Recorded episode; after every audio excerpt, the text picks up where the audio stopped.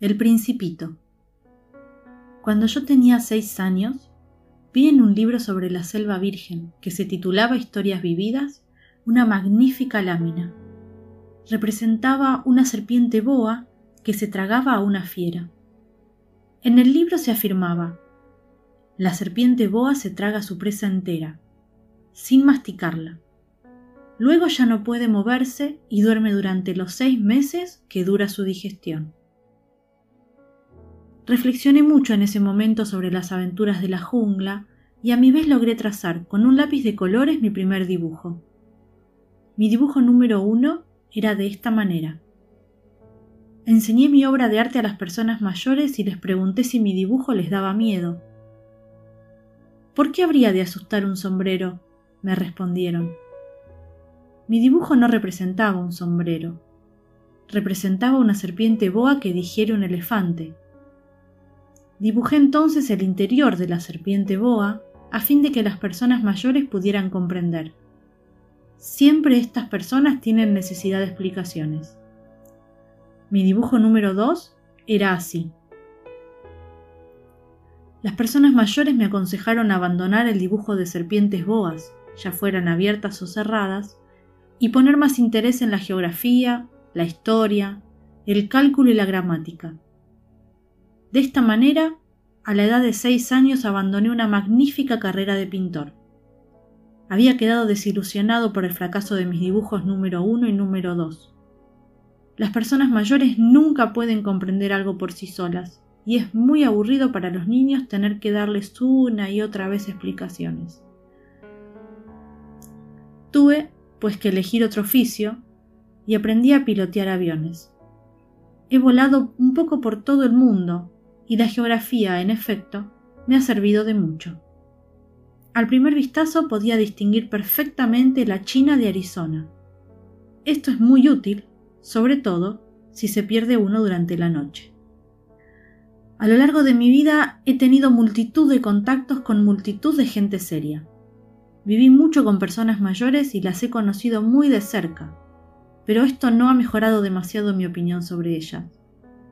Cuando me he encontrado con alguien que me parecía un poco lúcido, lo he sometido a la experiencia de mi dibujo número uno que he conservado siempre.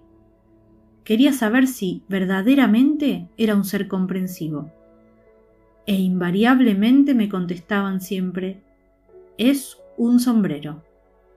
Me abstenía de hablarles de la serpiente boa, de la selva virgen y de las estrellas. Poniéndome a su altura, les hablaba del bridge, del golf, de política y de corbatas. Y mi interlocutor se quedaba muy contento de conocer a un hombre tan razonable.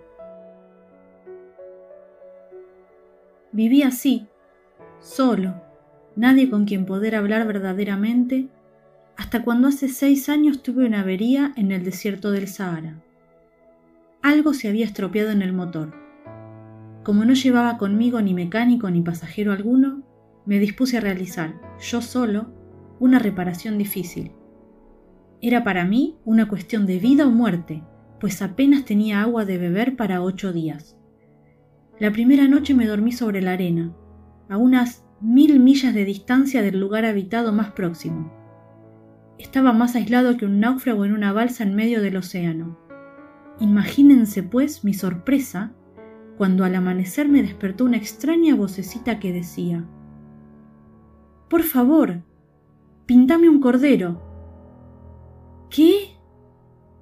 Pintame un cordero.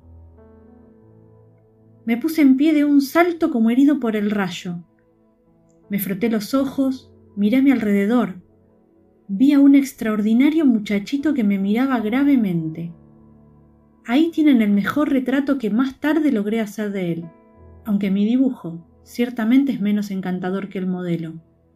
Pero no es mía la culpa. Las personas mayores me desanimaron de mi carrera de pintor a la edad de seis años y no había aprendido a dibujar otra cosa que boas cerradas y boas abiertas. Miré pues aquella aparición con los ojos redondos de admiración. No hay que olvidar que me encontraba a unas mil millas de distancia del lugar habitado más próximo. Y ahora bien, el muchachito No me parecía ni perdido, ni muerto de cansancio, de hambre, de sed o de miedo. No tenía en absoluto la apariencia de un niño perdido en el desierto, a mil millas de distancia del lugar habitado más próximo.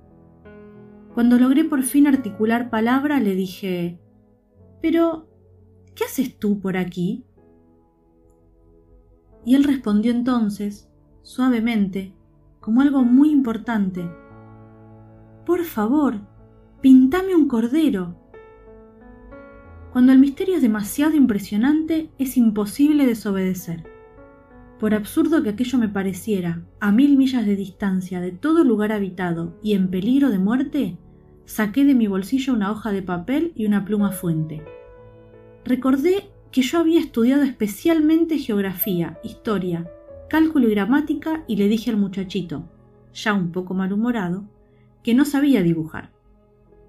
No importa, me respondió. Pintame un cordero. Como nunca había dibujado un cordero, rehice para él uno de los dos únicos dibujos que yo era capaz de realizar, el de la serpiente boa cerrada. Y quedé estupefacto cuando oí decir al hombrecito No, no, yo no quiero un elefante en una serpiente. La serpiente es muy peligrosa y el elefante ocupa mucho espacio.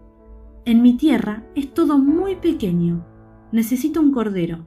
Pintame un cordero. Dibujé un cordero. Lo miró atentamente y dijo, No, este está muy enfermo. Hace otro. Volví a dibujar. Mi amigo sonrió dulcemente, con indulgencia. ¿Ves? Esto no es un cordero, es un carnero. Tiene cuernos. Rehice nuevamente mi dibujo. Fue rechazado al igual que los anteriores. Este es demasiado viejo. Quiero un cordero que viva mucho tiempo. Falto ya de paciencia y deseoso de comenzar a desmontar el motor, Garrapateé rápidamente este dibujo, se lo enseñé y le agregué. Esta es la caja. El cordero que querés está adentro. Con gran sorpresa mía, el rostro de mi joven juez se iluminó. Así es como yo lo quería. ¿Crees que sea necesario mucha hierba para este cordero? ¿Por qué? Porque en mi tierra es todo tan pequeño se inclinó hacia el dibujo y exclamó, Bueno, no tan pequeño, está dormido. Y así fue como conocí al principito. Me costó mucho tiempo comprender de dónde venía. El principito, que me hacía muchas preguntas, jamás parecía oír las mías. Fueron palabras pronunciadas al azar las que poco a poco me revelaron todo. Así, cuando distinguió por primera vez mi avión, no dibujaré mi avión por tratarse de un dibujo demasiado complicado para mí, me preguntó, ¿qué cosa es esa? Eso no es una cosa, eso vuela, es un avión, mi avión. Me sentí orgulloso al decirle que volaba. Él entonces gritó, ¿Cómo? ¿Has caído del cielo? Sí, le dije modestamente. ¡Ah! ¡Qué curioso! Y el principito lanzó una carcajada que me irritó mucho. Me gusta que mis desgracias se tomen en serio. Y añadió, Entonces, ¿tú también vienes del cielo? ¿De qué planeta eres tú? Divisé una luz en el misterio de su presencia y le pregunté bruscamente, ¿Tú vienes pues de otro planeta? pero no me respondió. Movía lentamente la cabeza mirando detenidamente mi avión. Es cierto que, encima de eso, no podés venir de muy lejos. Y se hundió en un ensueño durante largo tiempo. Luego, sacando de su bolsillo mi cordero, se abismó en la contemplación de su tesoro. Imagínense cómo me intrigó esta semiconfidencia sobre los otros planetas. Me esforcé pues en saber algo más. ¿De dónde vienes, muchachito? ¿Dónde está tu casa? ¿A dónde querés llevar mi cordero? Después de meditar silenciosamente, me respondió, Lo bueno de la caja que me has dado es que por la noche le servirá de casa. Sin duda, y eres bueno, te daré también una cuerda y una estaca para atarlo durante el día. Esta proposición pareció chocar al principito. ¿Atarlo? ¡Qué idea más rara! Si no lo atas, se irá a quién sabe dónde y se perderá. Mi amigo soltó una nueva carcajada. ¿Y dónde querés que vaya? No sé, a cualquier parte. Derecho camino adelante. Entonces el principito señaló con gravedad. No importa, es tan pequeña mi tierra. Y agregó quizás con un poco de melancolía, derecho, camino adelante, no se puede ir muy lejos. De esta manera supe una segunda cosa muy importante. Su planeta de origen era apenas más grande que una casa. Esto no podía asombrarme mucho. Sabía muy bien que aparte de los grandes planetas como la Tierra, Júpiter, Marte, Venus, a los cuales se les ha dado un nombre, existen otros centenares de ellos tan pequeños a veces que es difícil distinguirlos aún con la ayuda de un telescopio. Cuando un astrónomo descubre uno de estos planetas, le da por nombre un número. Le llama, por ejemplo, el asteroide 3251. Tengo poderosas razones para creer que el planeta del cual venía el principito era el asteroide B612. Este asteroide ha sido visto solo una vez con el telescopio en 1909 por un astrónomo turco. Este astrónomo hizo una gran demostración de su descubrimiento en un Congreso Internacional de Astronomía, pero nadie le creyó a causa de su manera de vestir. Las personas mayores son así. Felizmente para la reputación del asteroide B612, un dictador turco impuso a su pueblo, bajo pena de muerte, el vestido a la europea. Entonces el astrónomo volvió a dar cuenta de su descubrimiento en 1920 y como lucía un traje muy elegante, todo el mundo aceptó su demostración. Si les he contado de todos estos detalles sobre el asteroide B612 y hasta les he confiado su número, es por consideración a las personas mayores. A los mayores les gustan las cifras. Cuando se les habla de un nuevo amigo, jamás preguntan sobre lo esencial del mismo. Nunca se les ocurre preguntar, ¿qué tono tiene su voz? ¿Qué juegos prefiere? ¿Le gusta coleccionar mariposas? Pero en cambio preguntan, ¿qué edad tiene? ¿Cuántos hermanos? ¿Cuánto pesa? ¿Cuánto gana su padre? Solamente con esos detalles creen conocerle. Si les decimos a las personas mayores, he visto una casa preciosa de ladrillo rosa, con geranios en las ventanas y palomas en el tejado, jamás llegarán a imaginarse cómo es esa casa es preciso decirles, he visto una casa que vale cien mil pesos. Entonces exclaman entusiasmados, ¡Oh, qué preciosa es! De tal manera, si les decimos, la prueba del que Principito ha existido está en que era un muchachito encantador, que reía y quería un cordero. Querer un cordero es prueba de que existe. Las personas mayores se encogerán de hombros y nos dirán que somos unos niños. Pero si les decimos, el planeta de donde venía el principito era el asteroide B612, quedarán convencidas y no se preocuparán de hacer más preguntas. Son así. No hay por qué guardarles rencor. Los niños deben ser muy indulgentes con las personas mayores. Pero nosotros, que sabemos comprender la vida, nos burlamos tranquilamente de los números.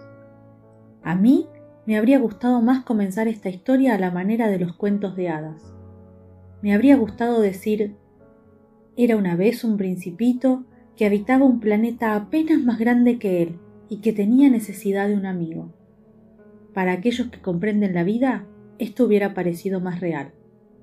Porque no me gusta que mi libro sea tomado a la ligera. Siento tanta pena al contar estos recuerdos. Hace ya seis años que mi amigo se fue con su cordero, y si intento describirlo aquí, es solo con el fin de no olvidarlo. Es muy triste olvidar a un amigo. no todos han tenido un amigo. Y yo puedo llegar a ser como las personas mayores, que solo se interesan por las cifras. Para evitar esto he comprado una caja de lápices de colores.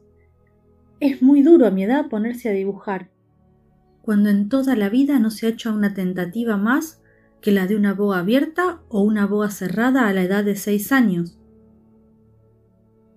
Ciertamente que yo trataré de hacer retratos lo más parecidos posibles, pero no estoy muy seguro de lograrlo.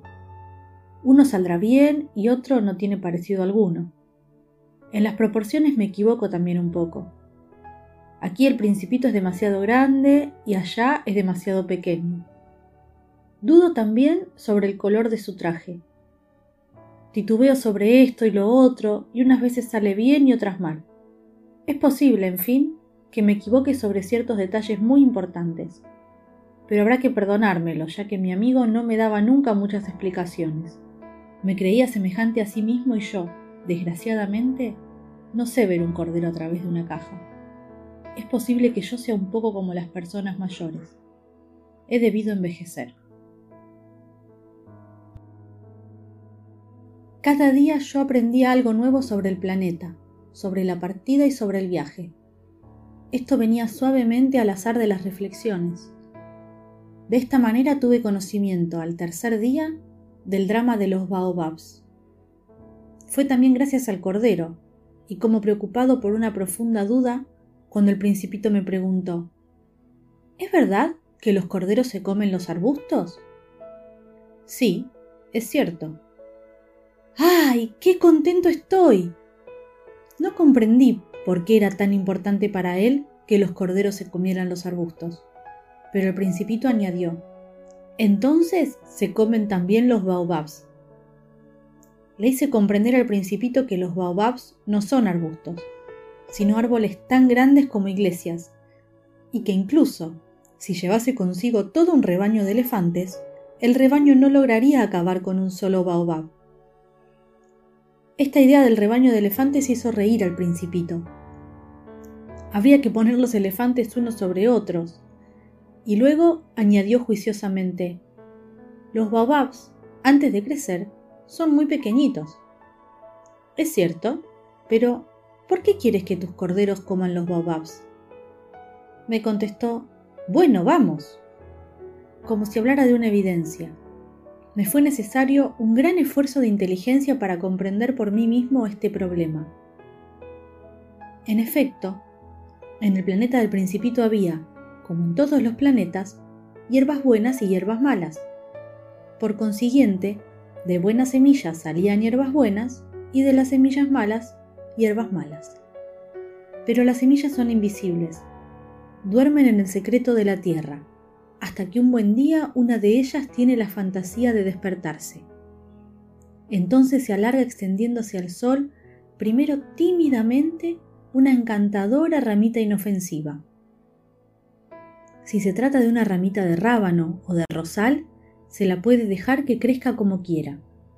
Pero si se trata de una mala hierba, es preciso arrancarla inmediatamente en cuanto uno ha sabido reconocerla. En el planeta del principito había semillas terribles, como las semillas de baobab. El suelo del planeta está infestado de ellas. Si un baobab no se arranca a tiempo, no hay manera de desembarazarse de él más tarde. Cubre todo el planeta y lo perfora con sus raíces y si el planeta es demasiado pequeño y los baobabs son numerosos, lo hacen estallar. Es una cuestión de disciplina, me decía más tarde el principito. Cuando por la mañana uno termina de arreglarse, hay que hacer cuidadosamente la limpieza del planeta. Hay que dedicarse regularmente a arrancar los baobabs, cuando se les distingue de los rosales, a los cuales se parecen mucho cuando son pequeñitos. Es un trabajo muy fastidioso, pero muy fácil, y un día me aconsejó que me dedicara a realizar un hermoso dibujo, que hiciera comprender a los niños de la Tierra estas ideas. Si alguna vez viajan, me decía, esto podrá servirles mucho. A veces no hay inconveniente en dejar para más tarde el trabajo que se ha de hacer, pero tratándose de baobabs, el retraso es siempre una catástrofe. Yo he conocido un planeta, habitado por un perezoso que descuidó tres arbustos Siguiendo las indicaciones del principito dibujé dicho planeta.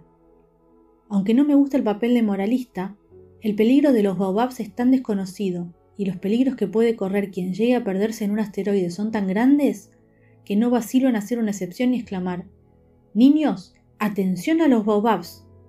Y solo con el fin de advertir a mis amigos de estos peligros a que se exponen desde ya hace tiempo sin saberlo, es por lo que trabajé y puse tanto empeño en realizar este dibujo. La lección que con él podía dar valía la pena. Es muy posible que alguien me pregunte por qué no hay en este libro otros dibujos tan grandiosos como el dibujo de los baobabs.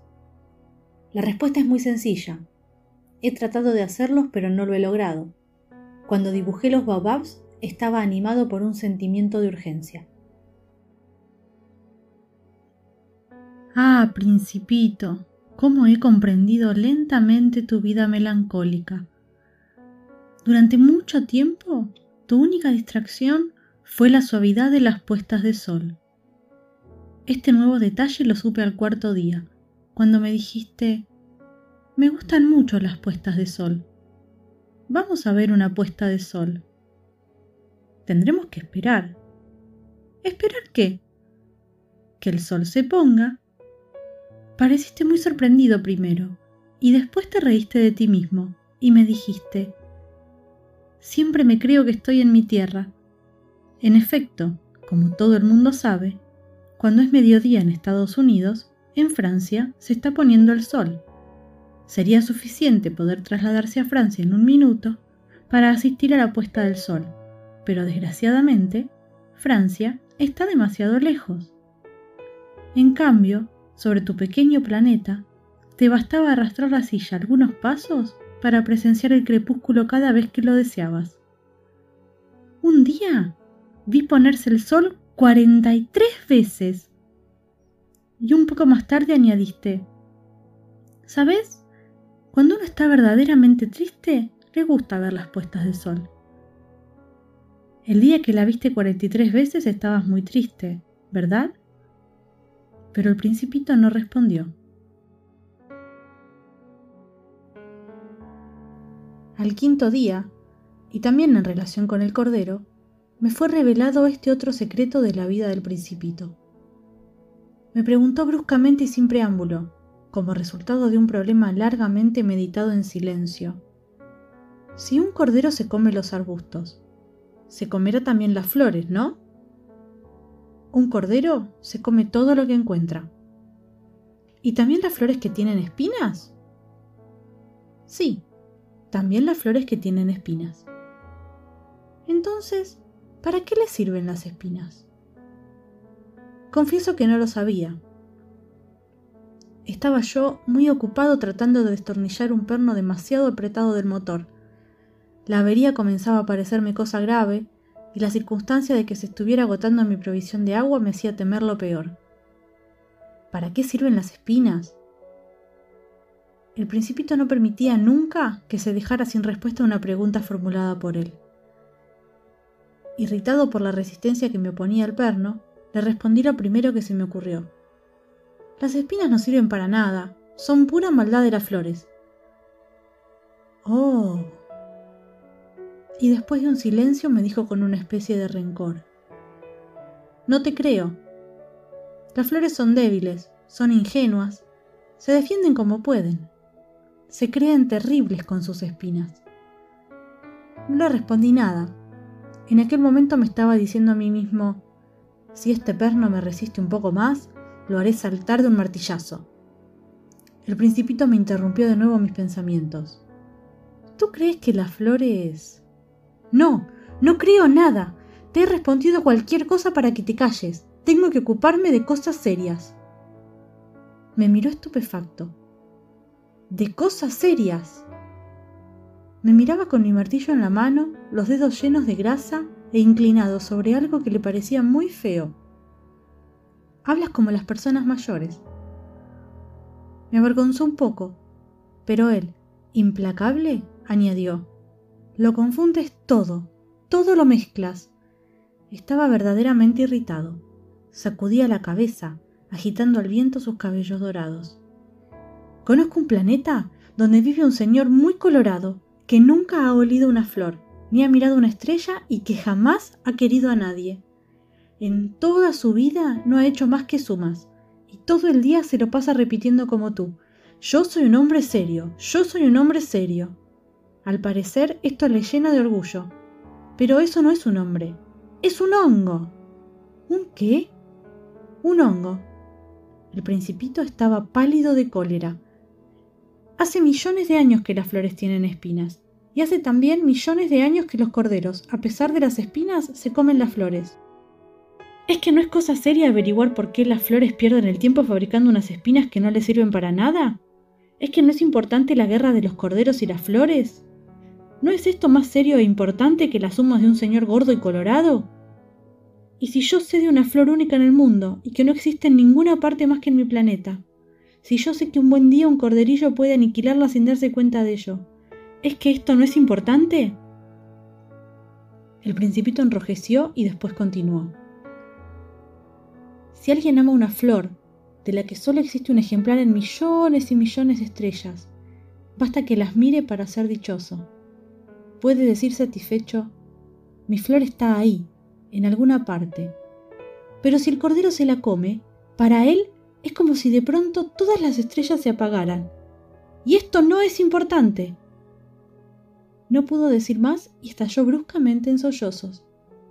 La noche había caído. Yo había soltado las herramientas y ya no importaban nada, el martillo, el perno, la sed y la muerte. Había en una estrella, en un planeta, el mío, la tierra, un principito a quien consolar. Lo tomé en mis brazos, lo mecí diciéndole, la flor que tú quieres no corre peligro. Te dibujaré un bozal para tu cordero y una armadura para la flor. No sabía qué decirle, cómo consolarle y hacer que tuviera nuevamente confianza en mí. Me sentía torpe. Es tan misterioso el país de las lágrimas. Aprendí bien pronto a conocer mejor esta flor. Siempre había habido en el planeta del principito flores muy simples, adornadas con una sola fila de pétalos que apenas ocupaban sitio y a nadie molestaban. Aparecían entre la hierba una mañana y por la tarde se extinguían. Pero aquella había germinado un día de una semilla llegada de quién sabe dónde, y el principito había vigilado cuidadosamente desde el primer día aquella ramita tan diferente de las que él conocía. Podía ser una nueva especie de baobab, pero el arbusto cesó pronto de crecer y comenzó a echar su flor. El principito observó el crecimiento de un enorme capullo y tenía el convencimiento de que habría de salir de ahí una aparición milagrosa. Pero la flor no acababa de preparar su belleza al abrigo de su envoltura verde. Elegía con cuidado sus colores, se vestía lentamente y se ajustaba uno a uno sus pétalos. No quería salir ya ajada como las amapolas. Quería aparecer en todo el esplendor de su belleza. Ah, era muy coqueta aquella flor. Su misteriosa preparación duraba días y días, hasta que una mañana, precisamente al salir el sol, se mostró espléndida. La flor que había trabajado con tanta precisión, dijo bostezando. Oh, perdóname, apenas acabo de despertarme. Estoy toda despeinada. El principito no pudo contener su admiración. ¡Qué hermosa eres! ¿Verdad? respondió dulcemente la flor. He nacido al mismo tiempo que el sol. El principito adivinó exactamente que ella no era muy modesta ciertamente, pero era tan conmovedora. Me parece que ya es hora de desayunar, añadió la flor. Si tuvieras la bondad de pensar un poco en mí. Y el principito, muy confuso, habiendo ido a buscar una regadera, la roció abundantemente con agua fresca. Y así ella lo había atormentado con su vanidad un poco sombría. Un día, por ejemplo, hablando de sus cuatro espinas, le dijo al principito, Ya pueden venir los tigres con sus garras. No hay tigres en mi planeta, observó el principito. Y además, los tigres no comen hierba. Yo no soy una hierba, respondió la flor. Perdóname, no temo a los tigres, pero tengo miedo a las corrientes de aire. ¿No tendrás un biombo? Miedo a las corrientes de aire no es una suerte para una planta, pensó el principito. Esta flor es demasiado complicada. Por la noche me cubrirás con un fanal. Hace mucho frío en tu tierra. No se está muy a gusto. Allá, de donde yo vengo, la flor se interrumpió. Había llegado ahí en forma de semilla, y no era posible que conociera otros mundos. Humillada por haberse dejado sorprender inventando una mentira tan ingenua, tosió dos o tres veces para atraerse la simpatía del principito. ¿Y el biombo? Iba a buscarlo, pero como no dejabas de hablarme, insistió en su tos para darle al menos remordimiento. De esta manera, el principito, a pesar de la buena voluntad de su amor, había llegado a dudar de ella. Había tomado en serio palabras sin importancia y se sentía desgraciado. Yo no debía hacerle caso, me confesó un día el principito. Nunca hay que hacer caso a las flores, basta con mirarlas y olerlas. Mi flor embalsamaba el planeta, pero yo no sabía gozar con eso. Aquella historia de garra y tigres que tanto me molestó hubiera debido enternecerme. Y me contó todavía. No supe comprender nada entonces. Debí juzgarla por sus actos y no por sus palabras. La flor perfumaba e iluminaba mi vida y jamás debí huir de ahí. No supe adivinar la ternura que ocultaban sus pobres astucias. Son tan contradictorias las flores, pero yo era demasiado joven para saber amarla.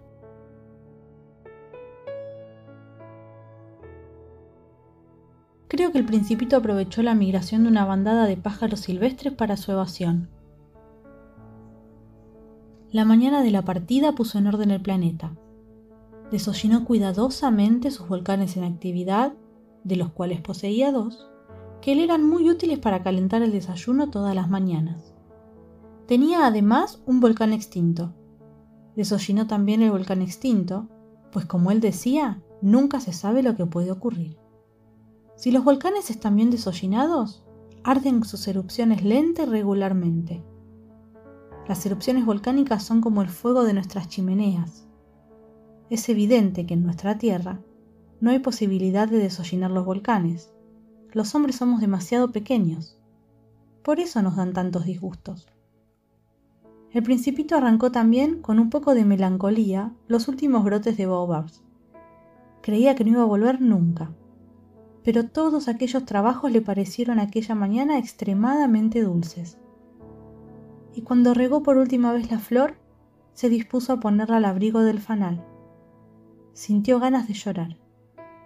Adiós, le dijo a la flor. Esta no respondió. Adiós, repitió el principito. La flor tosió, pero no porque estuviera resfriada. He sido una tonta, le dijo al fin la flor. Perdóname. Procura ser feliz. Se sorprendió por la ausencia de reproches y quedó desconcertado, con el fanal en el aire, no comprendiendo esta tranquila mecedumbre. Sí, yo te quiero, le dijo la flor. Ha sido culpa mía que tú no lo sepas, pero eso no tiene importancia. ¿Y tú? Has sido tan tonto como yo. Trata de ser feliz y suelta de una vez ese fanal. Ya no lo quiero. Pero el viento... No estoy tan resfriada como para... El aire fresco de la noche me va a hacer bien. Soy una flor. ¿Y los animales? Será necesario que soporte dos o tres orugas si quiero conocer las mariposas. Creo que son muy hermosas. Si no, ¿quién vendrá a visitarme? Tú estarás muy lejos. En cuanto a las fieras, no les temo, ya tengo mis garras. Y le mostraba ingenuamente sus cuatro espinas. Luego añadió, y no prolongues más tu despedida, puesto que has decidido partir, vete de una vez. La flor no quería que la viese llorar. Era tan orgullosa.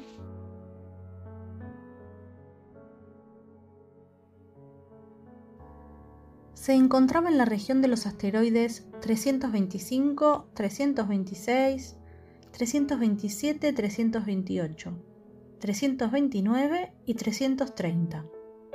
Para ocuparse en algo e instruirse al mismo tiempo, decidió visitarlos. El primero estaba habitado por un rey. El rey, vestido de púrpura y armiño, estaba sentado sobre un trono muy sencillo y sin embargo majestuoso. ¡Ah! Exclamó el rey al divisar al principito. Aquí tenemos un súbdito. El principito se preguntó, ¿cómo es posible que me reconozca si nunca me ha visto? Ignoraba que para los reyes el mundo está muy simplificado. Todos los hombres son súbditos. Aproxímate para que te vea mejor, le dijo el rey, que estaba orgulloso de ser por fin el rey de alguien. El principito buscó dónde sentarse, pero el planeta estaba ocupado totalmente por el magnífico manto de Arminio. Se quedó pues de pie, pero como estaba cansado, bostezó. La etiqueta no permite bostezar en presencia del rey, le dijo el monarca. Te lo prohíbo. No pude evitarlo, respondió el principito muy confuso. Hice un viaje muy largo y apenas he dormido. Entonces, le dijo el rey, te ordeno que bosteces. Hace años que no veo bostezar a nadie. Los bostezos para mí son algo curioso. Vamos, bosteza otra vez. Te lo ordeno. Me da vergüenza. Ya no tengo ganas, dijo el principito enrojeciendo.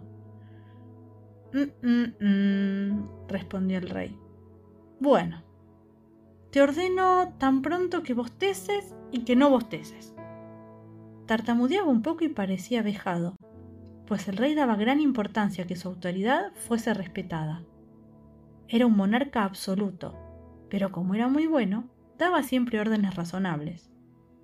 Si yo ordenara, decía frecuentemente, si yo ordenara a un general que se transformara en ave marina y el general no me obedeciese, la culpa no sería del general, sino mía. ¿Puedo sentarme? preguntó tímidamente el principito. Te ordeno sentarte, le respondió el rey, recogiendo majestuosamente un faldón de su manto de armiño. El principito estaba sorprendido. Aquel planeta era tan pequeño que no se explicaba sobre quién podía reinar aquel rey. Señor, le dijo, perdóneme si pregunto. Te ordeno que me preguntes, se apresuró a decir el rey. Señor, ¿sobre qué ejerce su poder? Sobre todo, contestó el rey con gran ingenuidad. Sobre todo. El rey, con un gesto sencillo, señaló su planeta, los otros planetas y las estrellas. ¿Sobre todo eso? volvió a preguntarle el principito. Sobre todo eso, respondió el rey. No era solo un monarca absoluto, era además un monarca universal. ¿Y las estrellas le obedecen? Naturalmente, le dijo el rey, y obedecen enseguida, pues yo no tolero la indisciplina. Un poder semejante dejó maravillado al principito. Si él disfrutara de un poder de tal naturaleza, hubiese podido asistir en el mismo día, no a 43, sino a 72, a 100 o incluso a 200 puestas de sol, sin tener necesidad de arrastrar su silla y como se sentía un poco triste al recordar su pequeño planeta abandonado, se atrevió a solicitar una gracia al rey. Me gustaría ver una puesta de sol. Deme ese gusto. Ordene al sol que se ponga. Si yo le diera a un general la orden de volar de flor en flor como una mariposa, o de escribir una tragedia, o de transformarse en ave marina, y el general no ejecutase la orden recibida, ¿de quién sería la culpa? ¿Mía o de él. La culpa sería de usted, le dijo el principito con firmeza. Exactamente. Solo hay que pedir a cada uno lo que cada uno puede dar, continuó el rey. La autoridad se apoya antes que nada en la razón. Si ordenas a tu pueblo que se tire al mar, el pueblo hará la revolución. Yo tengo derecho a exigir obediencia porque mis órdenes son razonables. Entonces mi puesta de sol, recordó el principito, que jamás olvidaba su pregunta una vez que la había formulado. Tendrás tu puesta de sol. Le exigiré. Pero según me dicta mi ciencia gobernante, esperaré las condiciones favorables. ¿Y cuándo será eso? le respondió el rey, consultando previamente un enorme calendario. será hacia. hacia. será hasta las siete y cuarenta. Ya verás cómo se me obedece. El principito bostezó. Lamentaba su puesta del sol frustrada, y además se estaba aburriendo ya un poco.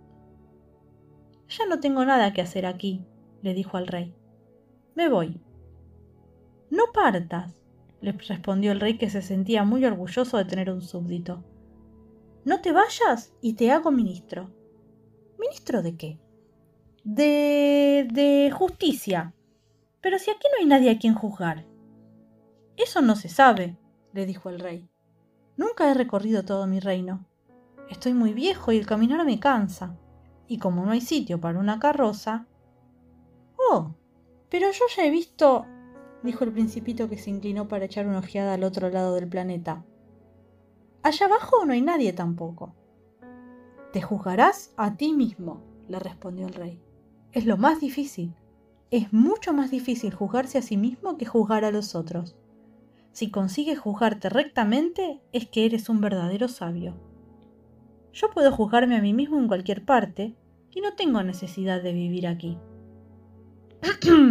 Creo, dijo el rey, que en alguna parte del planeta vive una rata vieja. Yo la oigo por la noche. Tú podrás juzgar a esa rata vieja. La condenarás a muerte de vez en cuando. Su vida dependerá de tu justicia, y la indultarás en cada juicio para conservarla, ya que no hay más que una. A mí no me gusta condenar a nadie a muerte, dijo el principito. Creo que me voy a marchar. No, dijo el rey. Pero el principito, que habiendo terminado ya sus preparativos no quiso disgustar al viejo monarca, dijo, Si vuestra Majestad deseara ser obedecido puntualmente, podría dar una orden razonable. Podría ordenarme, por ejemplo, partir antes de un minuto. Me parece que las condiciones son favorables.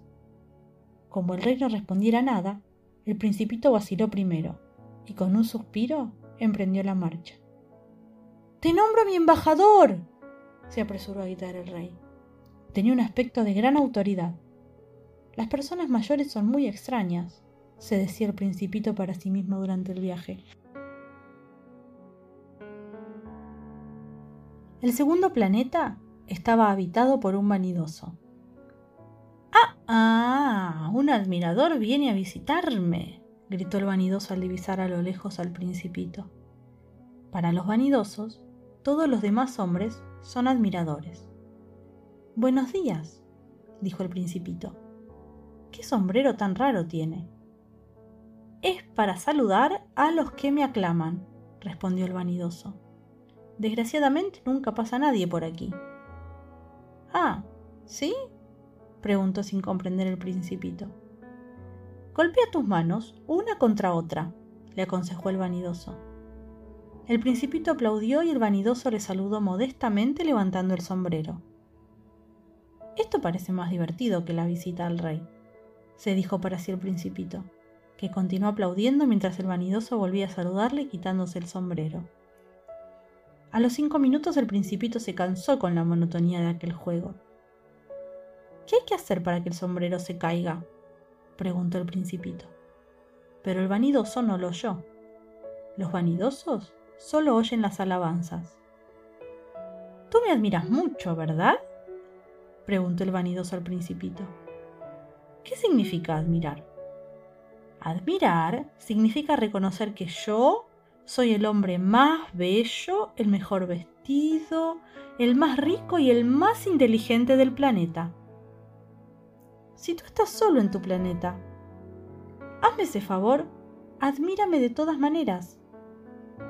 Bueno, te admiro, dijo el principito encogiéndose de hombros. ¿Pero para qué te sirve? Y el principito se marchó. Decididamente, Las personas mayores son muy extrañas, se decía para sí el principito durante su viaje.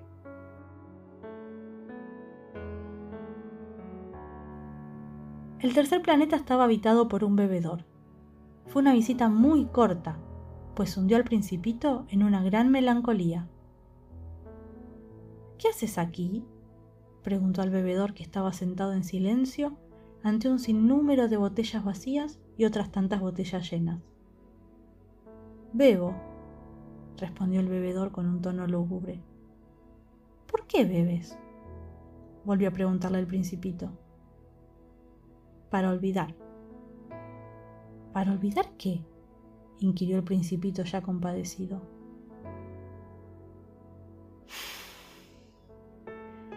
Para olvidar que siento vergüenza, confesó el bebedor bajando la cabeza. ¿Vergüenza de qué? Se informó el principito deseoso de ayudarle. Vergüenza de beber, concluyó el bebedor, que se encerró nuevo y definitivamente en el silencio. Y el principito, perplejo, se marchó. No hay la menor duda de que las personas mayores son muy extrañas, seguía diciéndose para sí el principito durante su viaje.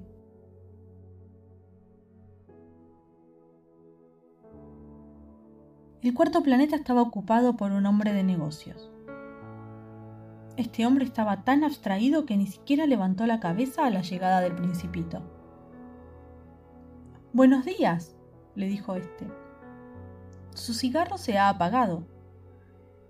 3 y 2, 5. 5 y 7, 12. 12 y 3, 15. Buenos días. 15 y 7, 22. 22 y 6, 28. No tengo tiempo de encenderlo. 28 y 3, 31. Oh, esto suma 501.622.731. ¿500 millones de qué? ¿Eh? ¿Estás ahí todavía? 500 millones de... Ya no sé. He trabajado tanto. Yo soy un hombre serio y no me entretengo en tonterías. 2 y 5, 7. ¿500 millones de qué? Volvió a preguntar el principito que nunca en su vida había renunciado a una pregunta una vez que la había formulado. El hombre de negocios levantó la cabeza. Desde hace 54 años que habito este planeta. Solo me han molestado tres veces. La primera, hace 22 años, fue por un abejorro que había caído aquí, de Dios sabe dónde. Hacía un ruido insoportable y me hizo cometer cuatro errores en una suma. La segunda vez, por una crisis de reumatismo, hace 11 años. Yo no hago ningún ejercicio, pues no tengo tiempo de callejear. Soy un hombre serio. ¿Y la tercera vez? La tercera vez es esta. Decía, pues, 501 millones. ¿Millones de qué? El hombre de negocios comprendió que no tenía ninguna esperanza de que lo dejaran en paz. Millones de esas pequeñas cosas que algunas veces se ven en el cielo. ¿Moscas? No, cositas que brillan, ¿Abejas? No, unas cositas doradas que hacen desvariar a los holgazanes. Yo soy un hombre serio y no tengo tiempo de desvariar. Ah, estrellas. Sí, eso es, estrellas. ¿Y qué haces tú con 500 millones de estrellas? 501.622.731. Yo soy un hombre serio y exacto. ¿Y qué haces con esas estrellas? ¿Qué, qué hago con ellas? Sí. Nada, las poseo. ¿Que las estrellas son tuyas? Sí. Pero yo he visto un rey que... Los reyes no poseen nada, reinan. Es muy diferente. ¿Y de qué te sirve poseer las estrellas? Me sirve para ser rico. ¿Y de qué te sirve ser rico? Me sirve para comprar más estrellas si alguien las descubre. Este, se dijo a sí mismo el principito, razona poco más o menos como mi borracho. No obstante le siguió preguntando, ¿y cómo es posible poseer estrellas? ¿De quién son las estrellas? contestó punzante el hombre de negocios. No sé, de nadie. Entonces son mías, puesto que he sido el primero a quien se le ha ocurrido la idea. ¿Y eso alcanza? Naturalmente. Si te encuentras un diamante que nadie reclama, el diamante es tuyo. Si encontraras una isla que a nadie le pertenece, la isla es tuya. Si eres el primero en tener una idea y la haces patentar, nadie puede aprovecharla. Es tuya. Las estrellas son mías, puesto que nadie, antes que yo, ha pensado en poseerlas. Eso es verdad, dijo el principito. ¿Y qué haces con ellas? Las administro, las cuento y las recuento una y otra vez, contestó el hombre de negocios. Es algo difícil, pero yo soy un hombre serio. El principito no quedó del todo satisfecho. Si yo tengo una bufanda, puedo ponérmela al cuello y llevármela. Si soy dueño de una flor, puedo cortarla y llevármela también. Pero tú no puedes llevarte las estrellas.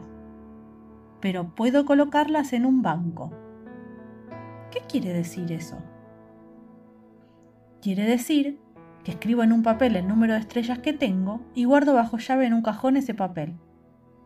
¿Y eso es todo? Es suficiente. Es divertido, pensó el principito.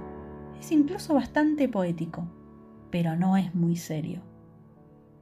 El principito tenía sobre las cosas serias ideas muy diferentes de las ideas de las personas mayores.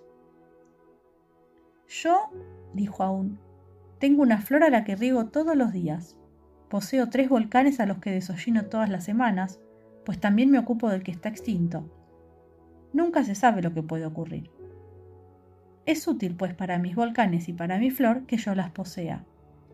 Pero tú, tú no eres nada útil para las estrellas. El hombre de negocios abrió la boca, pero no encontró respuesta. El principito abandonó aquel planeta. Las personas mayores, decididamente, son extraordinarias, se decía a sí mismo con sencillez durante el viaje.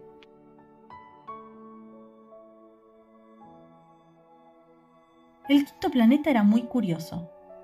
Era el más pequeño de todos, pues apenas cabían en él un farol y el farolero que lo habitaba. El principito no lograba explicarse para qué servirían allí, en el cielo, en un planeta sin casas y sin población, un farol y un farolero. Sin embargo, se dijo a sí mismo, este hombre quizás es absurdo. Sin embargo, es menos absurdo que el rey, el vanidoso, el hombre de negocios y el bebedor. Su trabajo al menos tiene sentido. Cuando enciende su farol, es igual que si hiciera nacer una estrella más o una flor, y cuando lo apaga hace dormir a la flor o a la estrella. Es una ocupación muy bonita, y por ser bonita es verdaderamente útil. Cuando llegó al planeta saludó respetuosamente al farolero. Buenos días. ¿Por qué acabas de apagar tu farol? Es la consigna, respondió el farolero. Buenos días. ¿Y qué es la consigna? Apagar mi farol. Buenas noches. Y encendió el farol. ¿Y por qué acabas de volver a encenderlo? Es la consigna. No lo comprendo, dijo el principito. No hay nada que comprender, dijo el farolero. La consigna es la consigna. Buenos días. y apagó su farol. Luego se enjuagó la frente con un pañuelo de cuadros rojos. Mi trabajo es algo terrible. En otros tiempos era razonable. Apagaba el farol por la mañana y lo encendía por la tarde. Tenía el resto del día para reposar y el resto de la noche para dormir. ¿Y luego cambiaron la consigna? Ese es el problema, que la consigna no ha cambiado, dijo el farolero. El planeta gira cada vez más deprisa de año en año y la consigna sigue siendo la misma. ¿Y entonces? dijo el principito. Como el planeta ahora da una vuelta completa cada minuto, yo no tengo un segundo de reposo, enciendo y apago una vez por minuto.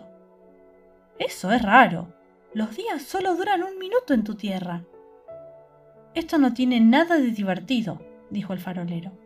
Hace ya un mes que tú y yo estamos hablando. ¿Un mes? Sí, treinta minutos. Treinta días. Buenas noches. Y volvió a encender su farol. El principito lo miró y le gustó este farolero que tan fielmente cumplía la consigna recordó las puestas del sol que en otro tiempo iba a buscar arrastrando su silla. Quiso ayudar a su amigo. ¿Sabes? Yo conozco un medio para que descanses cuando quieras. Yo quiero descansar siempre, dijo el farolero. Se puede ser a la vez fiel y perezoso. El principito prosiguió. Tu planeta es tan pequeño que puedes darle la vuelta en tres zancadas. No tienes que hacer más que caminar muy lentamente para quedar siempre al sol. Cuando quieras descansar, caminarás, y el día durará tanto tiempo que quieras. Con eso no adelanto gran cosa, dijo el farolero. Lo que a mí me gusta en la vida es dormir. No es una suerte, dijo el principito. No, no es una suerte, replicó el farolero. Buenos días, y apagó su farol.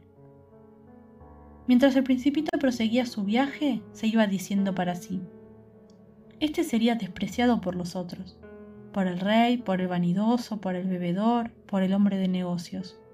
Y sin embargo, es el único que no me parece ridículo, quizá porque se ocupa de otra cosa y no de sí mismo.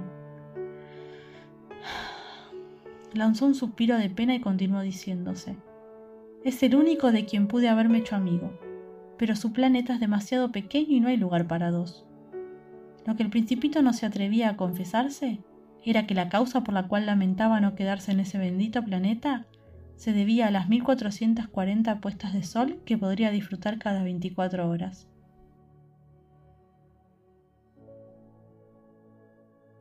El sexto planeta era diez veces más grande. Estaba habitado por un anciano que escribía grandes libros ¡Anda, un explorador! exclamó cuando divisó al principito. Este se sentó sobre la mesa y reposó un poco. ¿Había viajado ya tanto? ¿De dónde vienes tú? le preguntó el anciano. ¿Qué libro es ese tan grande? preguntó a su vez el principito. ¿Qué hace usted aquí? Soy geógrafo, dijo el anciano. ¿Y qué es un geógrafo? Es un sabio que sabe dónde están los mares, los ríos, las ciudades, las montañas y los desiertos. Eso es muy interesante, dijo el principito. Y es un verdadero oficio. Dirigió una mirada a su alrededor sobre el planeta del geógrafo. Nunca había visto un planeta tan majestuoso. Es muy hermoso su planeta. ¿Hay océanos aquí?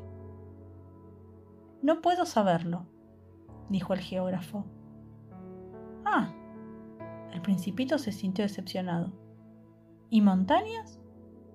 No puedo saberlo, repitió el geógrafo. ¿Y ciudades, ríos y desiertos? Tampoco puedo saberlo. Pero usted es geógrafo. Exactamente, dijo el geógrafo. Pero no soy explorador, ni tengo exploradores que me informen. El geógrafo no puede estar de acá para allá contando las ciudades los ríos, las montañas, los océanos y los desiertos. Es demasiado importante para deambular por ahí. Se queda en su despacho y ahí recibe a los exploradores. Los interroga, toma nota de sus informes. Si los informes de alguno de ellos le parecen interesantes, manda a hacer una investigación sobre la moralidad del explorador. ¿Para qué? Un explorador que mienta sería una catástrofe para los libros de geografía. Y también lo sería un explorador que bebiera demasiado.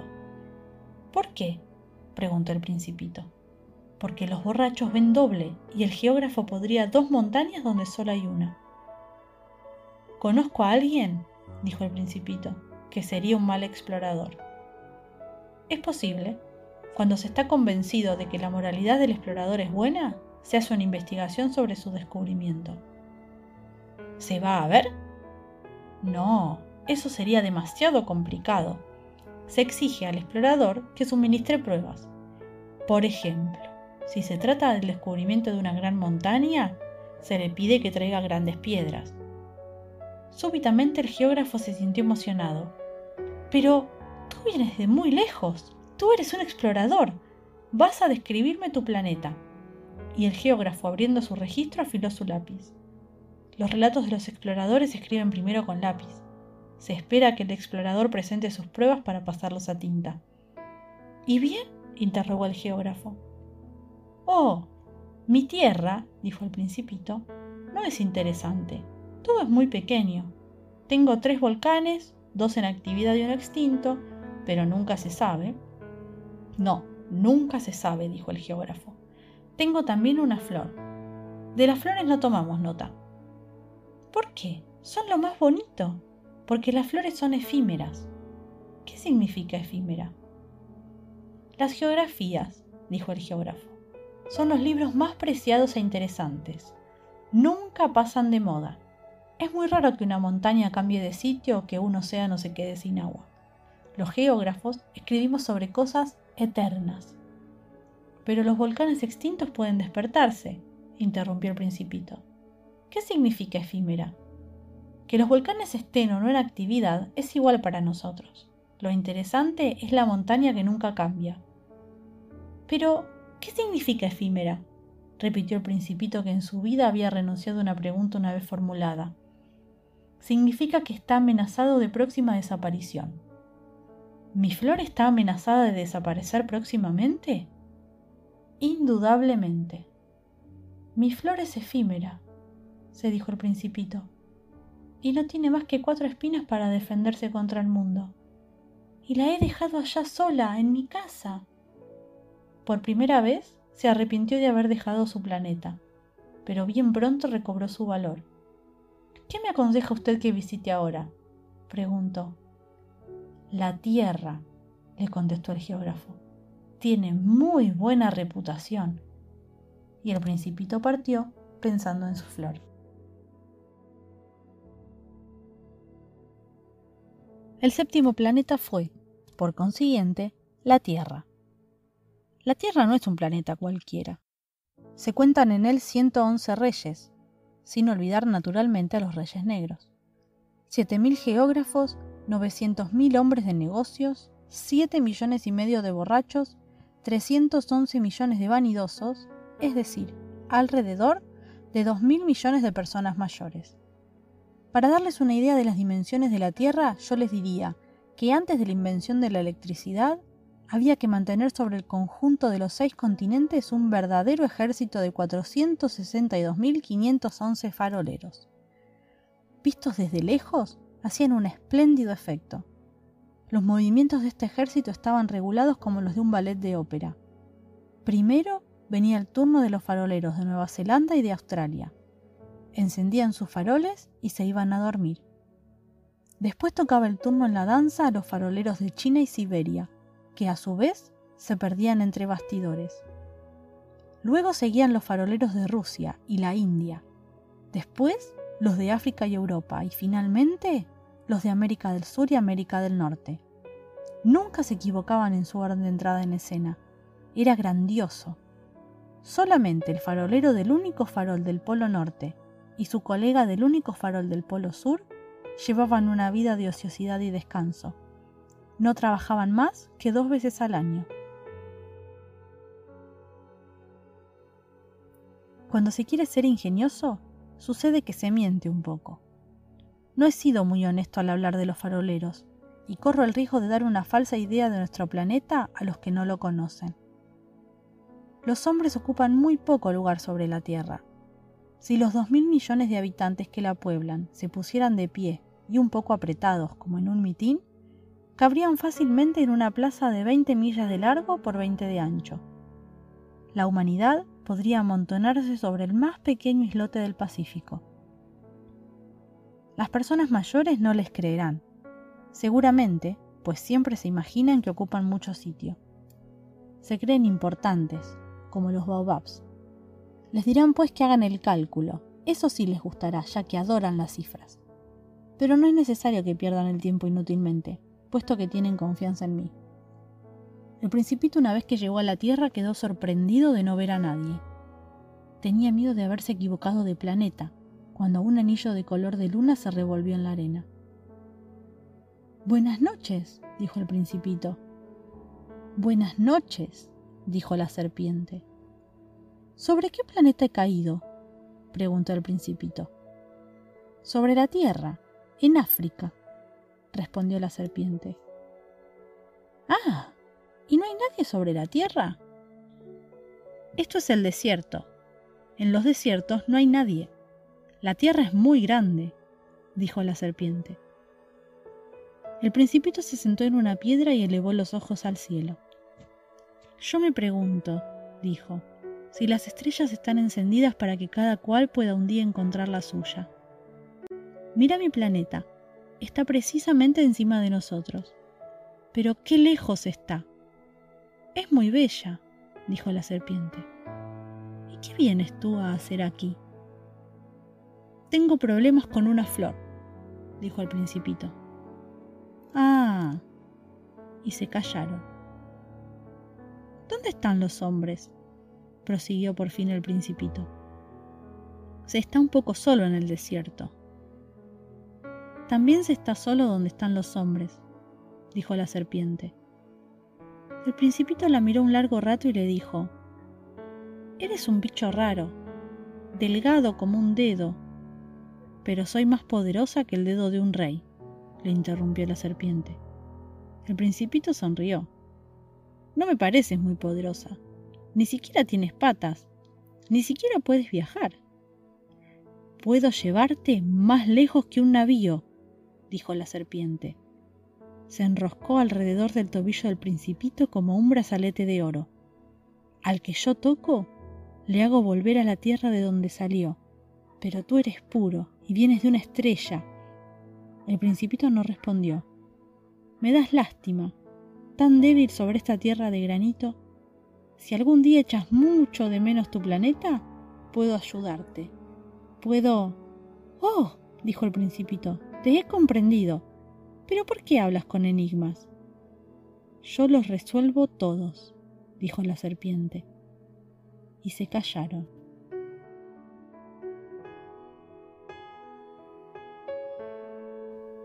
El principito atravesó el desierto en el que solo encontró una flor de tres pétalos, una flor de nada.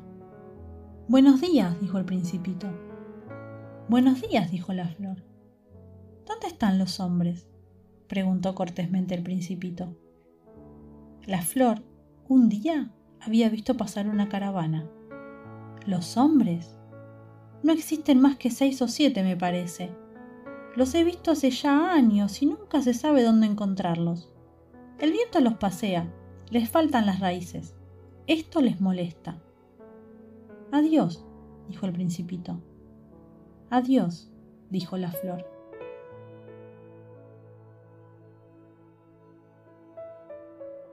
El principito escaló hasta la cima de una alta montaña. Las únicas montañas que él había conocido eran los tres volcanes que les llegaban a la rodilla. El volcán extinto la utilizaba como taburete. Desde una montaña tan alta como esta, se había dicho, podré ver todo el planeta y a todos los hombres. Pero no alcanzó a ver más que algunas partes de roca. Buenos días, exclamó el principito al acaso. Buenos días, buenos días, buenos días, le respondió el eco. ¿Quién eres tú? preguntó el principito. ¿Quién eres tú? ¿Quién eres tú? ¿Quién eres tú? contestó el eco. Sed mis amigos, estoy solo, dijo el principito. Estoy solo, estoy solo, estoy solo, repitió el eco. ¡Qué planeta más raro! Pensó entonces el principito. Es seco, puntiagudo y salado, y los hombres carecen de imaginación, no hacen más que repetir lo que se les dice. En mi tierra tenía una flor. Hablaba siempre la primera.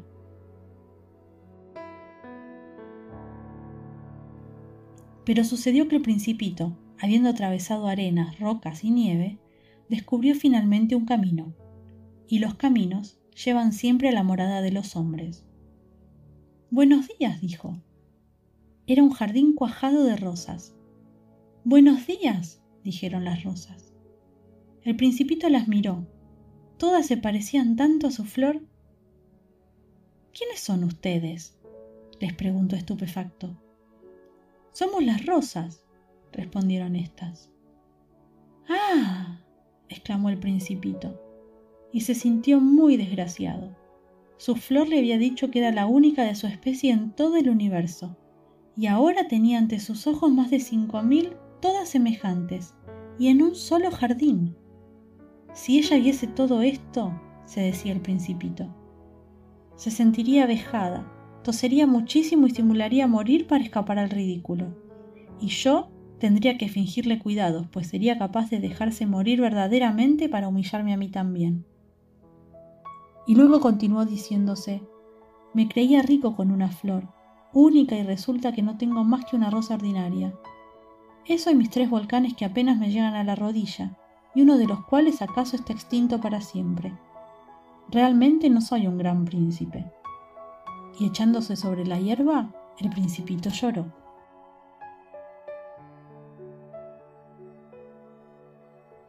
Entonces apareció el zorro. Buenos días, dijo el zorro. Buenos días, respondió cortésmente el principito, que se volvió, pero no vio nada. Estoy aquí, bajo el manzano, dijo la voz. ¿Quién eres tú?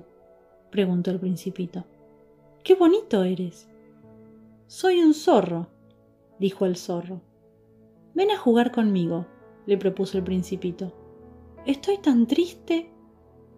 No puedo jugar contigo, dijo el zorro. No estoy domesticado.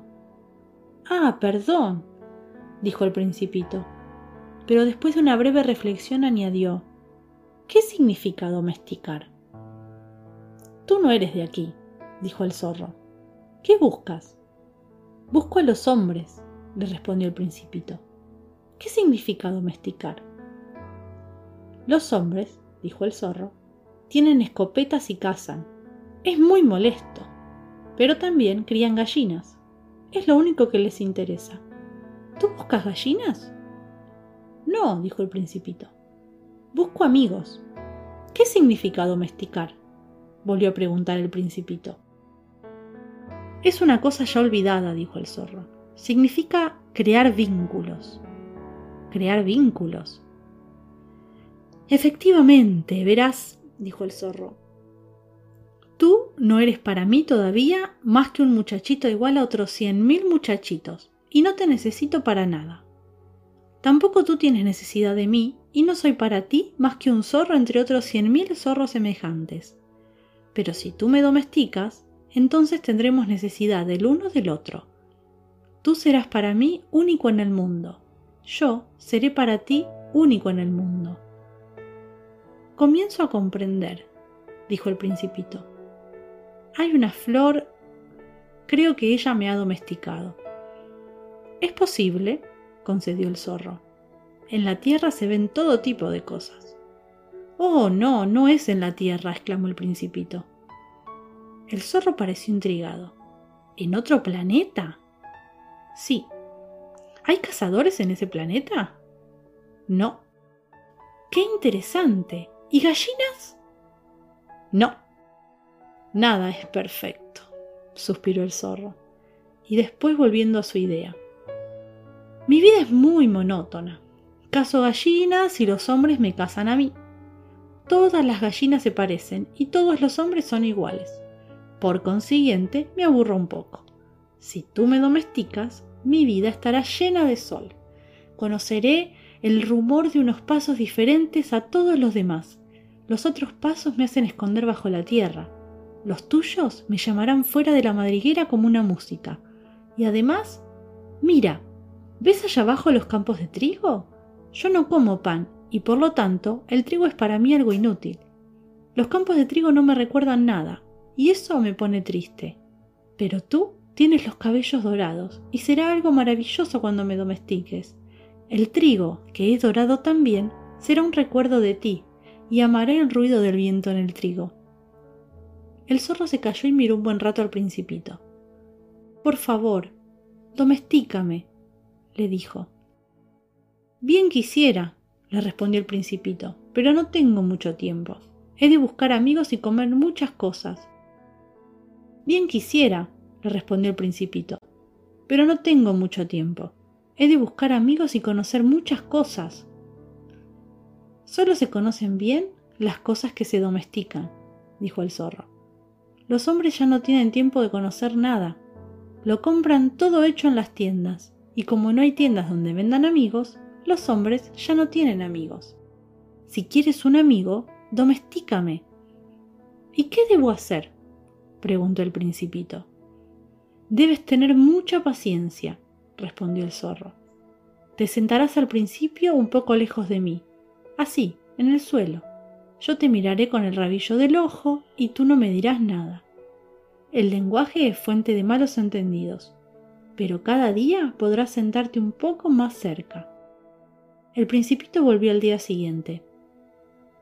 Hubiera sido mejor, dijo el zorro, que vinieras a la misma hora. Si vienes, por ejemplo, a las cuatro de la tarde, desde las tres yo empezaría a ser dichoso. Cuanto más avance la hora, más feliz me sentiré. A las cuatro me sentiré agitado e inquieto, descubriré así lo que vale la felicidad. Pero si tú vienes a cualquier hora, nunca sabré cuándo preparar mi corazón. Los ritos son necesarios. ¿Qué es un rito? inquirió el principito. Es también algo demasiado olvidado, dijo el zorro. Es lo que hace que un día no se parezca a otro día y que una hora sea diferente a la otra. Entre los cazadores, por ejemplo, hay un rito. Los jueves bailan con las muchachas del pueblo. Los jueves entonces son días maravillosos en los que puedo ir de paseo hasta la viña. Si los cazadores no bailaran en un día fijo, todos los días se parecerían y yo no tendría vacaciones. De esta manera, el principito domesticó al zorro, y cuando se fue acercando el día de la partida, Ah, dijo el zorro, lloraré. Tuya es la culpa, le dijo el principito. Yo no quería hacerte daño, pero tú has querido que te domestique. Ciertamente, dijo el zorro. ¿Y ahora vas a llorar? dijo el principito. Seguro. No ganas nada. Gano, dijo el zorro. He ganado a causa del color del trigo. Y luego añadió, Vete a ver las rosas, comprenderás que la tuya es única en el mundo. Volverás a decirme adiós y yo te regalaré un secreto. El principito se fue a ver a las rosas a las que dijo No son nada, ni en nada se parecen a mi rosa. Nadie las ha domesticado ni ustedes han domesticado a nadie. Son como el zorro era antes, que en nada se diferenciaba de otros cien mil zorros, pero yo lo hice mi amigo y ahora es único en el mundo. Las rosas se sentían molestas oyendo al principito, que continuó diciéndoles Son muy bellas, pero están vacías y nadie daría la vida por ustedes. Cualquiera que las vea podrá creer indudablemente que mi rosa es igual que cualquiera de ustedes. Pero ella se sabe más importante que todas, porque yo la he regado, porque ha sido a ella la que abrigué con el fanal, porque yo le maté los gusanos, salvo dos o tres que se hicieron mariposas.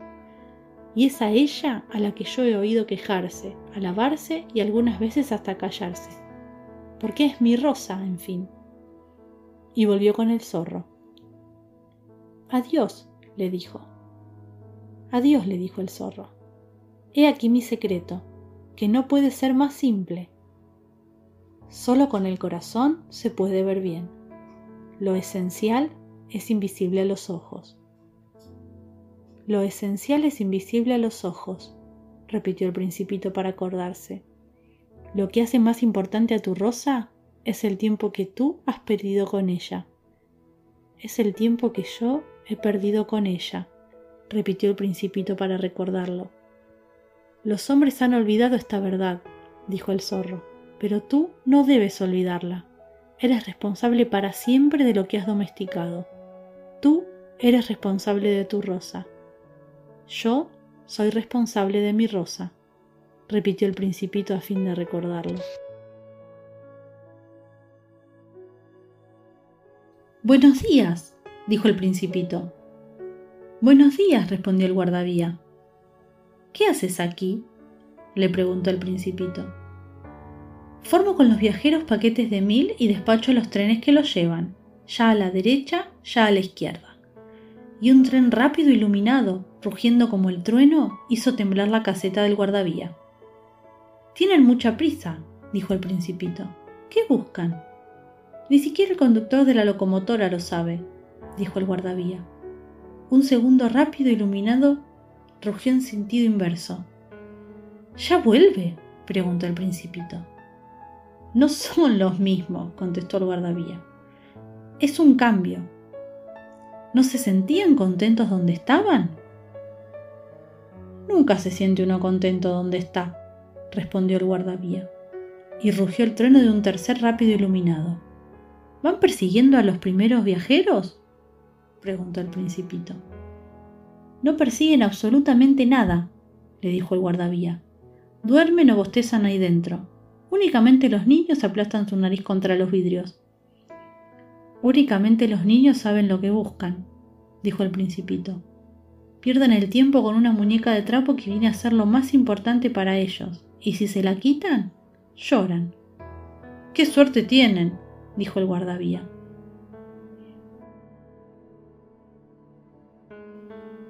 Buenos días, dijo el principito. Buenos días, respondió el comerciante. Era un comerciante de píldoras perfeccionadas que quitan la sed. Se toma una por semana y ya no se sienten ganas de beber. ¿Por qué vendes eso? preguntó el principito. Porque con esto se economiza mucho tiempo. Según el cálculo hecho por los expertos, se ahorran 53 minutos por semana. ¿Y qué se hace con esos 53 minutos? Lo que uno quiere. Si yo dispusiera de 53 minutos, pensó el principito, caminaría suavemente hacia una fuente.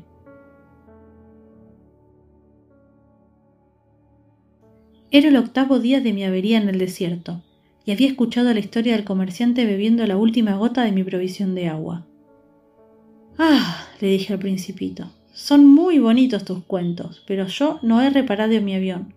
No tengo nada para beber, y sería muy feliz si pudiera irme tranquilo en busca de una fuente. Mi amigo el zorro me dijo, No se trata ahora del zorro, muchachito.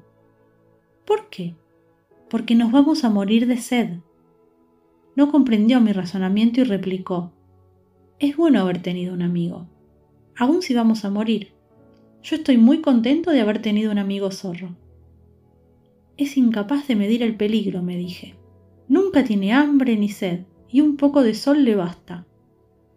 El principito me miró y respondió a mi pensamiento. Tengo sed también. Vamos a buscar un pozo. Tuve un gesto de cansancio. Es absurdo buscar un pozo, al azar, en la inmensidad del desierto. Sin embargo, nos pusimos en marcha. Después de dos horas de caminar en silencio cayó la noche y las estrellas comenzaron a brillar.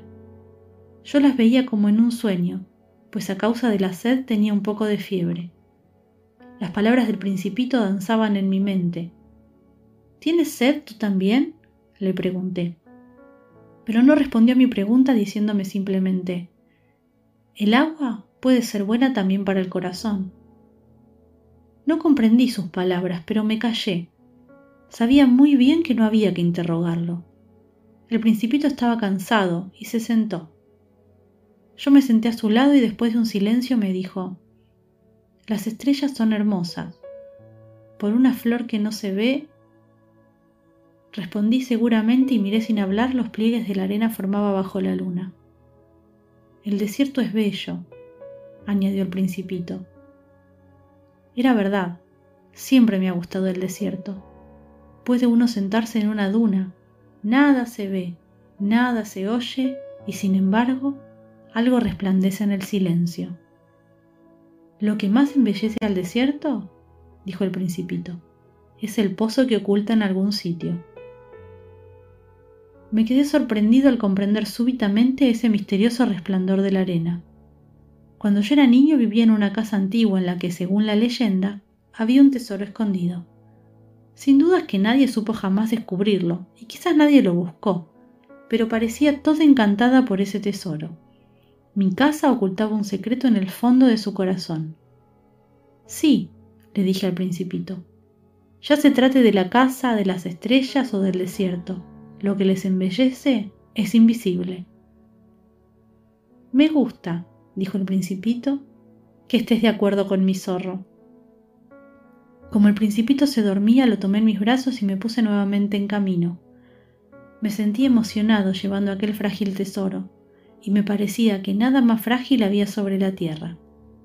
Miraba a la luz de la luna aquella frente pálida, aquellos ojos cerrados, los cabellos agitados por el viento y me decía, lo que veo es solo la corteza, lo más importante es invisible.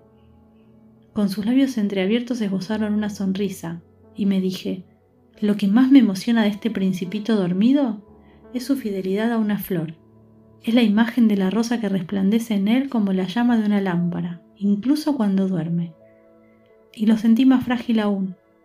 Pensaba que las lámparas hay que protegerlas. Una racha de viento puede apagarlas. Continué caminando y al rayar el alba descubrí el pozo.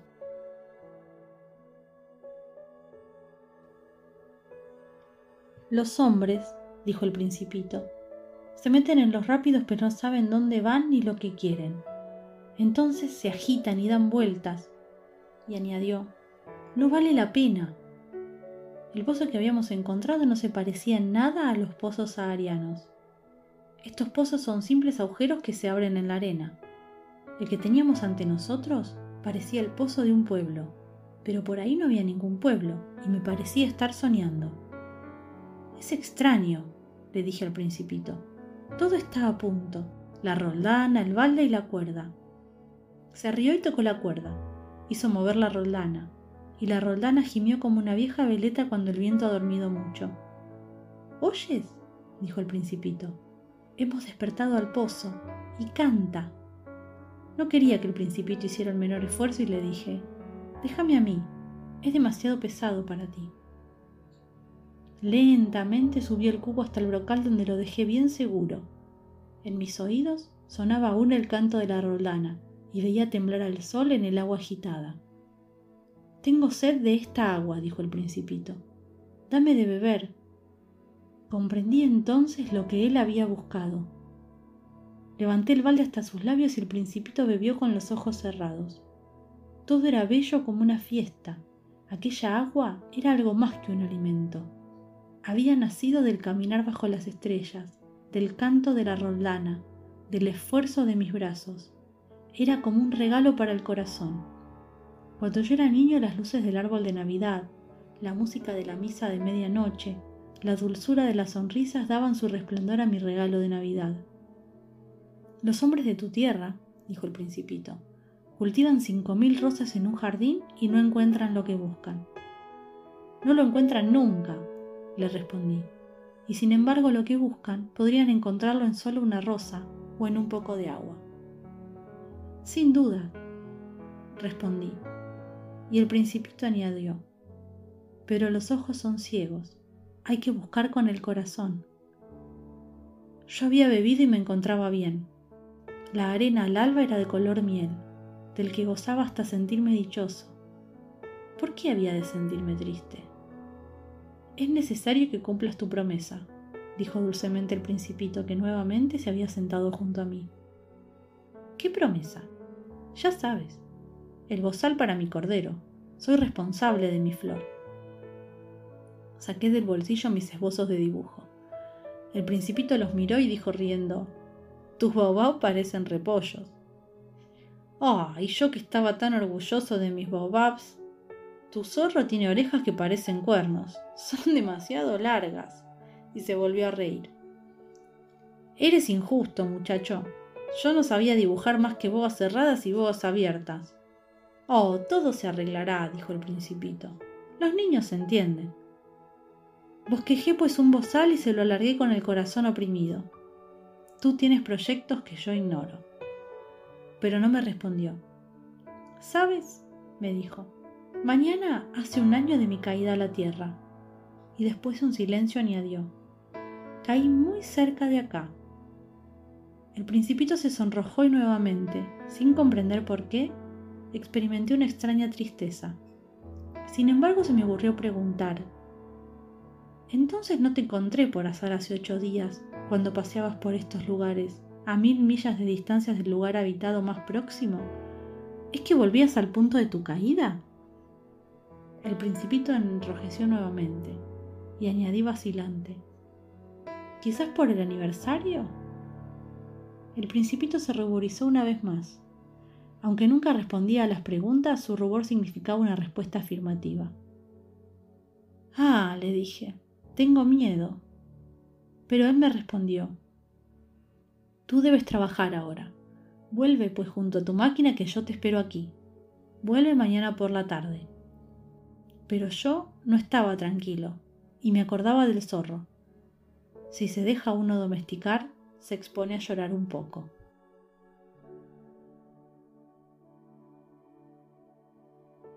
Al lado del pozo había una ruina de un viejo muro de piedras. Cuando volví de mi trabajo al día siguiente por la tarde, vi desde lejos al principito sentado en lo alto con las piernas colgando. Lo oí que hablaba. ¿No te acuerdas? No es aquí con exactitud. Alguien le respondió sin duda porque él replicó. Sí, sí, es el día, pero no es este lugar. Proseguí mi marcha hacia el muro, pero no veía ni oía a nadie, y sin embargo el principito replicó de nuevo. Claro, ya verás dónde comienza mi huella en la arena. No tienes más que esperarme que ahí estaré yo a la noche. Yo estaba a veinte metros y continuaba sin distinguir nada. El principito, después de un silencio, dijo ¿Tienes un buen veneno? ¿Estás segura de no hacerme sufrir mucho? Me detuve con el corazón oprimido, siempre sin comprender. Ahora vete, dijo el principito. Quiero volver a bajarme. Dirigí la mirada hacia el pie del muro e instintivamente di un brinco. Una serpiente de esas amarillas que matan a una persona en menos de 30 segundos se erguía en dirección del principito. Echando mano al bolsillo para sacar mi revólver apreté el paso, pero al ruido que hice la serpiente se dejó deslizar suavemente por la arena como un surtidor que muere, y sin apresurarse demasiado, se escurrió entre las piedras con un ligero ruido metálico. Llegué junto al muro a tiempo de recibir en mis brazos al principito, que estaba blanco como la nieve. ¿Pero qué historia es esta? ¿De qué charla también con las serpientes? Le quité su eterna bufanda de oro, le humedecí las sienes y le di de beber, sin atreverme a hacerle pregunta alguna. Me miró gravemente, rodeándome el cuello con sus brazos. Sentí latir su corazón, como el de un pajarillo que muere a tiros de carabina. Me alegra, dijo el principito, que hayas encontrado lo que le faltaba a tu máquina. Así podrás volver a tu tierra. ¿Cómo lo sabes? Precisamente venía a comunicarle que a pesar de que no lo esperaba, había logrado terminar mi trabajo. No respondió a mi pregunta, sino que añadió, también yo vuelvo hoy a mi planeta. Luego con melancolía, es mucho más lejos y más difícil. Me daba cuenta de que algo extraordinario pasaba en aquellos momentos. Estreché al principito entre mis brazos como si fuera un niño pequeño y no obstante me pareció que descendía en picada hacia un abismo sin que fuera posible hacer nada para retenerlo. Su mirada seria estaba perdida en la lejanía.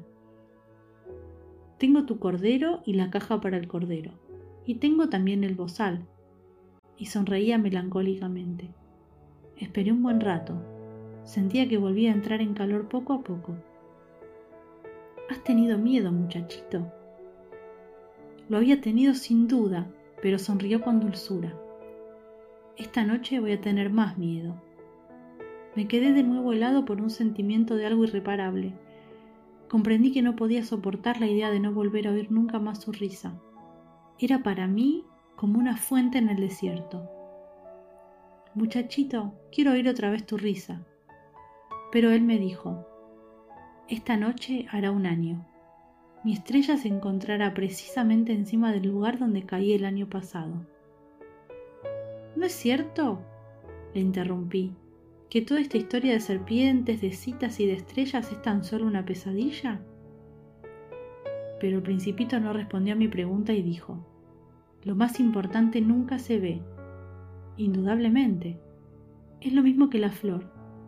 Si te gusta una flor que habita en una estrella, es muy dulce mirar al cielo por la noche. Todas las estrellas han florecido. Es indudable, es como el agua, la que me diste a beber. Gracias a la roldana y a la cuerda, era como una música, ¿te acuerdas? Qué buena era. Sí, cierto, por la noche mirarlas las estrellas. Mi casa es demasiado pequeña para que yo pueda señalarte dónde se encuentra. Así es mejor. Mi estrella será para ti una cualquiera de ellas. Te gustará entonces mirar todas las estrellas. Todas ellas serán tus amigas. Y además te haré un regalo. Y rió una vez más. Ay, muchachito, muchachito, cómo me gusta oír tu risa. Mi regalo será ese precisamente. Será como el agua. ¿Qué quieres decir?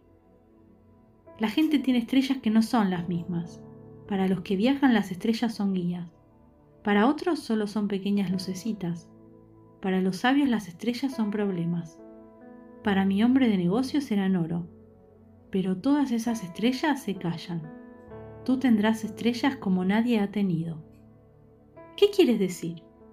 Cuando por las noches mires al cielo, al pensar que en una de aquellas estrellas estoy yo riendo, será para ti como si todas las estrellas riesen.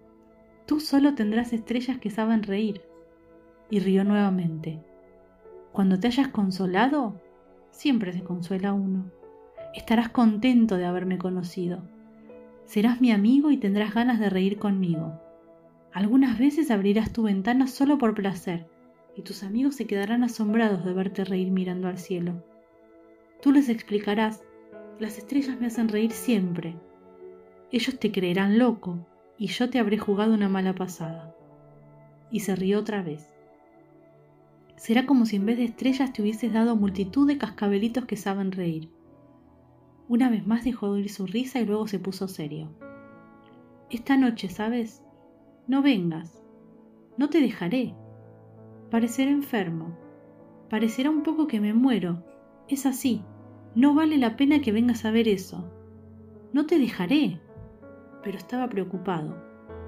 Te digo esto por la serpiente. No debe morderte. Las serpientes son malas, a veces muerden por gusto. He dicho que no te dejaré. Pero algo lo tranquilizó. Bien, es verdad que no tienen veneno para la segunda mordedura. Aquella noche no lo vi ponerse en camino. Cuando le alcancé marchaba con paso rápido y decidido y me dijo solamente, Ah, estás ahí. Me cogió de la mano y todavía se atormentó. Has hecho mal. Tendrás pena. Parecerá que estoy muerto, pero no es verdad. Yo me callaba. ¿Comprendes?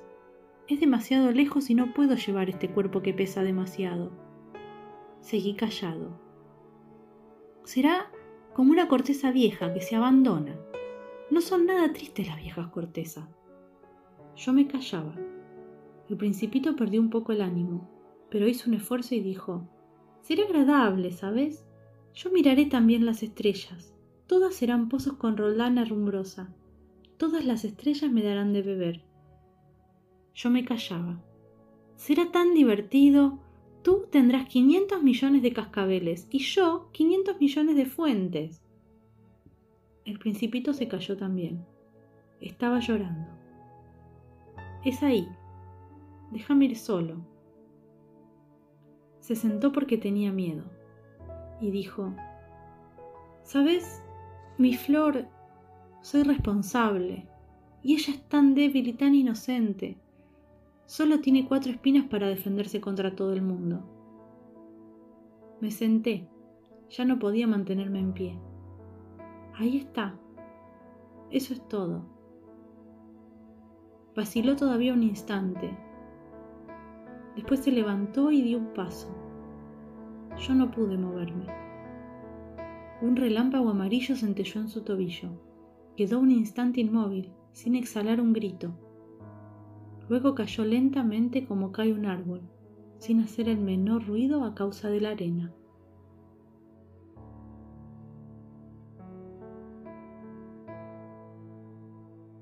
Ahora hace ya seis años de esto. Jamás he contado esta historia y los compañeros que me vuelven a ver se alegran de encontrarme vivo. Estaba triste, pero yo les decía, es el cansancio. Al correr del tiempo me he consolado un poco, pero no completamente. Sé que ha vuelto a su planeta, pues al amanecer no encontré su cuerpo, que no era en realidad tan pesado. Y me gusta por la noche escuchar a las estrellas, que suenan como 500 millones de cascabeles. Pero sucede algo extraordinario. Al bozal que dibujé para el principito se me olvidó añadirle la correa de cuero. No habrá podido dárselo al cordero. Entonces me pregunto, ¿qué habrá sucedido en su planeta? Quizás el cordero se ha comido la flor. A veces me digo, seguro que no. El principito cubre la flor con su fanal todas las noches y vigila a su cordero. Y entonces me siento dichoso y todas las estrellas ríen dulcemente. Pero otras veces pienso, Alguna que otra vez se distrae uno y eso basta. Si una noche se ha olvidado de poner el fanal o el cordero ha salido sin hacer ruido, entonces durante la noche y los cascabeles se convierten en lágrimas. Y ahí está el gran misterio. Para ustedes, que quieren al principito, lo mismo que para mí, nada en el universo habrá cambiado si en cualquier parte, quién sabe dónde, un cordero desconocido se ha comido o no se ha comido una rosa. Pero miren al cielo y pregúntense, ¿el cordero se ha comido la flor? Y vas a ver cómo todo cambia. Ninguna persona mayor comprenderá jamás que esto sea verdaderamente importante. Este es para mí el paisaje más hermoso y el más triste del mundo. Es el mismo paisaje de la página anterior que he dibujado una vez más para que lo vean bien. Fue aquí donde el principito apareció sobre la tierra, desapareciendo luego. Examínenlo atentamente para que sepan reconocerlo si algún día, viajando por África, cruzan el desierto. Si por casualidad pasan por ahí, no se apresuren, se los ruego, y deténganse un poco, precisamente bajo la estrella. Si un niño llega hasta ustedes, si ese niño ríe y tiene cabellos de oro y nunca responde a sus preguntas, adivinarán enseguida quién es. Sean amables con él y comuníquenme rápidamente que ha regresado. No me dejen tan triste y colorín colorado, este cuento se ha terminado.